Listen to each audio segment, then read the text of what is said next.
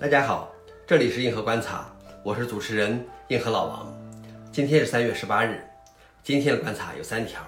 第一条，量子计算至少在十年内击破不了比特币。第二条，Visa 计划在七千万家商户启用比特币支付。第三条，维基百科将通过付费的企业 API 提供社区的免费内容。下面是第一条内容，量子计算至少在十年内击破不了比特币。比特币这样所谓的加密货币是建立在密码学基础上的，尤其是非对称加密。简单的说，非对称加密就是利用大质数分解难度而实现的信息保密机制。而当前的量子技术的发展，让人们担心或期望可以破坏建立加密货币的密码学基础。但量子计算公司 DeepWeave 的 CEO 认为，至少还需要十年时间，因子化才能在量子计算系统上具有可行性。可以用于破坏当前的加密算法。德勤咨询公司的一份报告也赞同他的观点，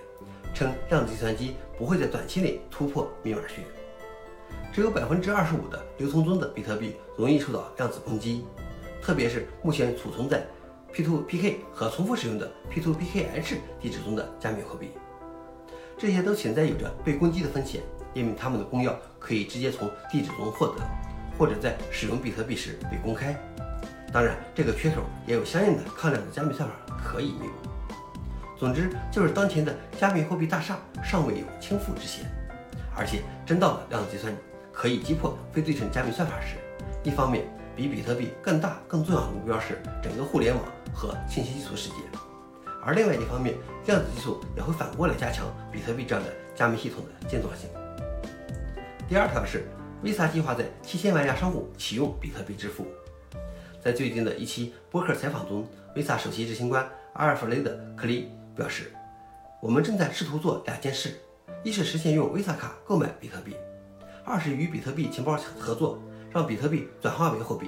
从而能够立即在全球七千万个接受 Visa 的地方使用。除比特币外，Visa 还计划允许使用稳定币，这似乎是通过 Visa 与 USDC 稳定币背后的公司 Circle 的合作实现的。”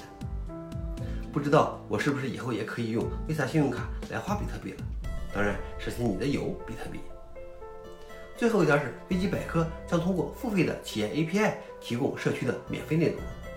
维基百科是社区过去二十年里以捐赠劳动的方式建立起来的，而负责管理维基百科的维基媒体基金会则是依靠捐赠运行的。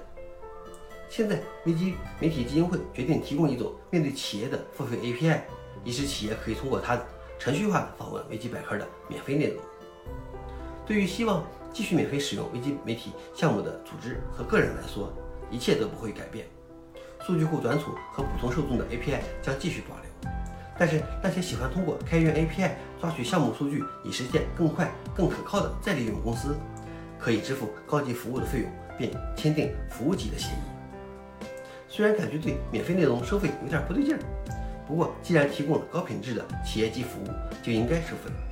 就是不知道这算不算维基百科商业化的开端，感觉有点不太妙。好了，以上就是今天的硬核观察，谢谢大家，我们明天见。